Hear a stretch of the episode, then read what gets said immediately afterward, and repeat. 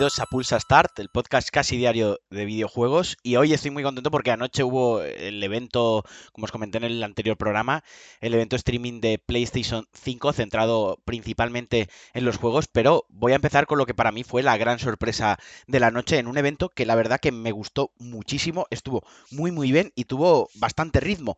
Quizás no estuvieron todos los bombazos que se esperaban, pero sí que es cierto que hubo una, un gran número de títulos.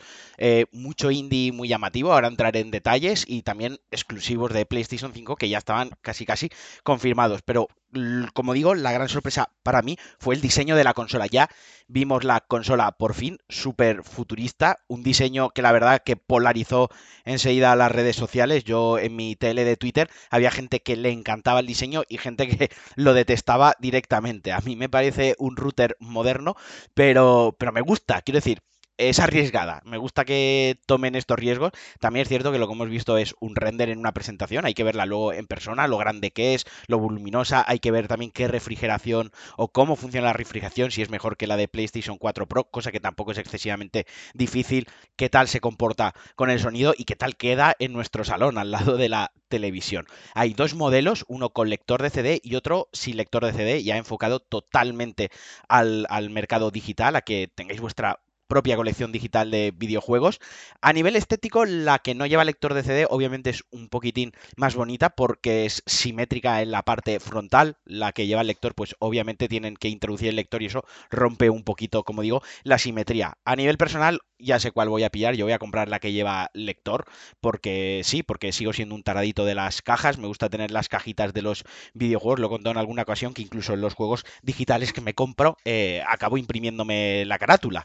O sea, me gusta mucho el coleccionismo, tengo un poco de síndrome de Diógenes de los videojuegos. Y aparte, un tema, un punto importante es la retrocompatibilidad. Obviamente, eh, todavía no se ha dado muchos detalles de esta retrocompatibilidad, pero si tengo un juego de PlayStation 4 en disco, pues obviamente lo voy a tener que meter en la consola por algún lado. Entonces, pues para quien le interesa la retrocompatibilidad, obviamente la, la consola, la versión que lleva el lector, sería la interesante. Pero ya entrando en juegos, la presentación se abrió con Grand Theft Auto 5, que tendrá versión para PlayStation 5, el juego que fue lanzado en PlayStation 3, el segundo juego más vendido de la historia en, a nivel de cifras, tendrá también su versión para PlayStation 5. A mí esto me dejó un poco frío porque la verdad es que ya está muy trillado Grand Theft Auto 5.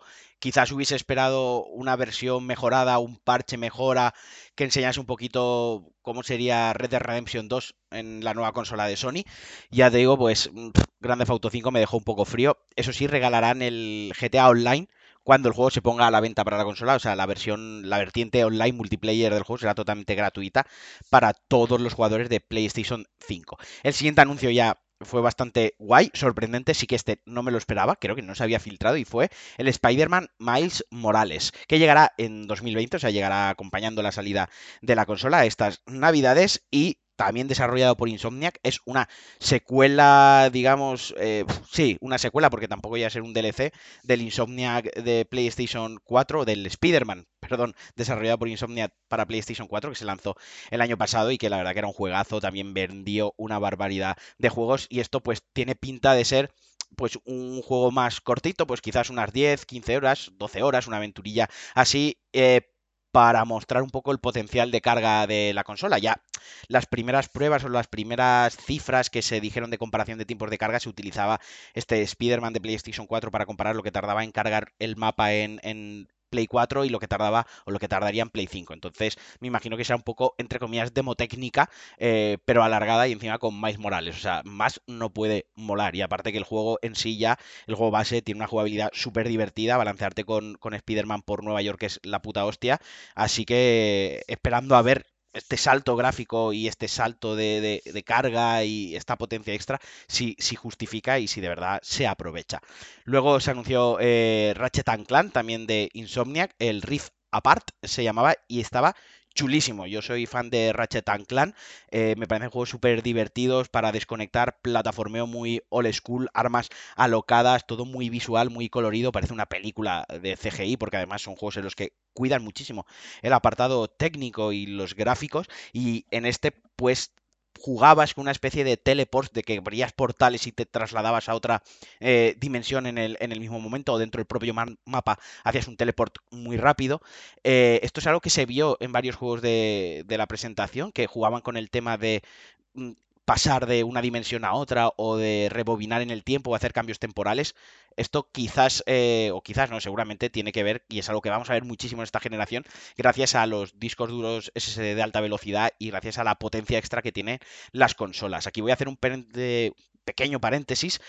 Y es que creo que esta generación el, salto gráfico, el salto, eh, lo visual no va a ser tan grande, no vamos a encontrar diferencias tan grandes como de PlayStation 3 a PlayStation 4, creo que las diferencias van a venir en lo jugable. Los, los saltos, el salto generacional va a estar en la capacidad de llevar más allá los juegos, eh, que las limitaciones técnicas ya no sean una limitación para, para, la visión artística o para lo que los creadores tienen en la mente, como dijeron en la propia conferencia, y esto va a empezar pues por tiempos de carga más rápidos, van a poder crear mejores inteligencias artificiales, más NPCs en pantallas, más partículas, eh, cosas como poder teletransportarte, abrir un portal y teletransportarte a otro punto del mapa en el, en el propio momento, cosas muy chulas y muy llamativas. Creo que no va a ir tanto por, por el tema gráfico, más allá de resolución y frames en algún algunos juegos, pero creo que cuando llevemos un año, año y medio, dos años de, generación, nos habremos olvidado ya de, esas tonterías gráficas y realmente estaremos centrados y los estudios se centrarán en aprovechar la potencia de, y las características de las consolas de nueva generación. Dicho esto, luego la presentación continuó con Gran Turismo 7. Este me dejó algo frío. Eh, tengo que volver a ver otra vez. Me gustaría ver el tráiler con más detenimiento, el tráiler gameplay en mi, en mi tele a 4K y demás, pero no sé, me dio un poco la sensación de que era un juego de PlayStation 4 alargado eh, innecesariamente o que ha sufrido varios retrasos y al final han dicho, mira, vamos a upgradearlo, vamos a hacer la versión para PlayStation 5 que salga de lanzamiento con la consola y ya está. Luego Housemark presentó eh, Returnal, una ciencia ficción algo oscura también eh, para PlayStation 5 que será creo que va a ser exclusivo. Es que no me quedó claro porque luego mm, introdujeron un, nuevo concepto que era diseñado eh, diseñado en exclusiva para PlayStation 5, pero claro, decía que era diseñado para PlayStation 5, no que fuese un exclusivo de, PlayStation 5. Pero bueno, este Returnal es un third person shooter, un juego de acción en tercera persona, como os digo, de ciencia ficción en el espacio, que viajas a... Se vieron varias localizaciones, varios planetas, con enemigos que no paraban de disparar, de varios enemigos a la vez, también muy llamativo visualmente en cuanto a partículas, efectos de luz, parece que iba a aprovechar esa tecnología RTX con la que ya contará eh, la PlayStation 5, y a mí me dejó muy muy buen eh, sabor de boca. Luego se presentó también Project Acia, un, juego de Square Enix, este sí, exclusivo totalmente para PlayStation 5, eh, con toques de rol, o sea, se pudo ver algo de gameplay, eh, pero, pero no muy extenso. Pinta que va a ser un juego de rol, pinta que va a ser en la línea de los Final Fantasy, últimos Final Fantasy, pero, pero simplemente la inspiración, digo, en, las, en el feeling que me retransmitió el, el, diseño artístico del juego, la protagonista, los enemigos y tal, pero tenía muy, muy buena pinta.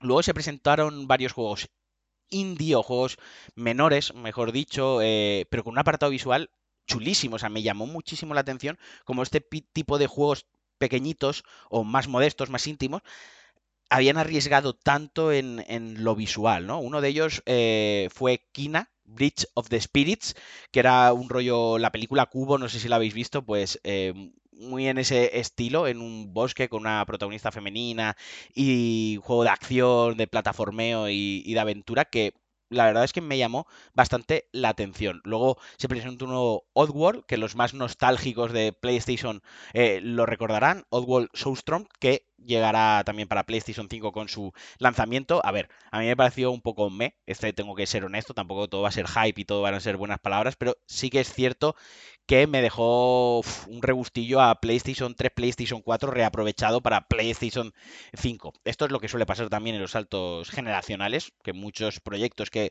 están para final de generación pues los alargan un poquito y ya los sacan en la nueva generación y bueno, pues eh, digamos que desentonan un poquito con otros juegos presentados y ahí es donde ves principalmente la, diferencia. Una buena noticia, este sí que me alegró, esto sí que me generó mucho hype. Eh, IO Interactive anunció Hitman 3 para PlayStation 5. Ya se dejan de los Hitman y un apellido para, para numerar la saga, para ser una secuela directa de Hitman 2, o eso es lo que yo entendí. Se mostró un escenario en Dubai, en la torre está altísima, y aquí es donde a mí eh, me emociona la nueva generación. O sea, en un juego como Hitman, donde la inteligencia artificial, donde los NPCs, donde te dejan una situación que la resuelvas de 5, 6, 7 maneras diferentes, que seas imaginativo, eh, me mola mucho. O sea, puede quedar algo muy, muy chulo y, si de verdad hay un avance en este aspecto, yo estoy totalmente dentro de este Hitman 3.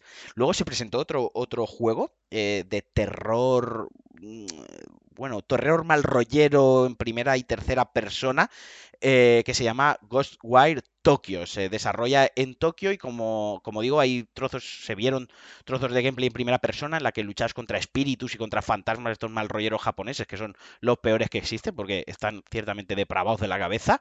Y, y el aspecto visual, la estética en general, mezclaba tonos muy de neón, tonos muy chillones con el Tokio sobrio. Me molaría ver eh, qué tal está recreada la ciudad, pero, pero pintaba muy, muy guay. Eh, luego llegó el, el megabombazo, lo que a mí me puso ya, me la puso como, como el asta de un barco.